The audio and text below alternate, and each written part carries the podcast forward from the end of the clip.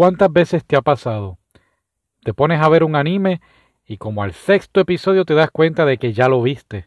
Es exactamente mi problema y por eso estoy haciendo este podcast. Solamente hago podcast de animes que he visto para recordarme en el futuro de qué trataban. Lo comparto contigo, te doy mi impresión.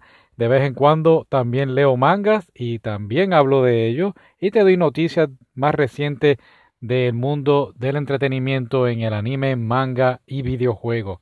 Así que si te interesa, sígueme, Delirante Otaku, en todas las plataformas podcast, Facebook e Instagram.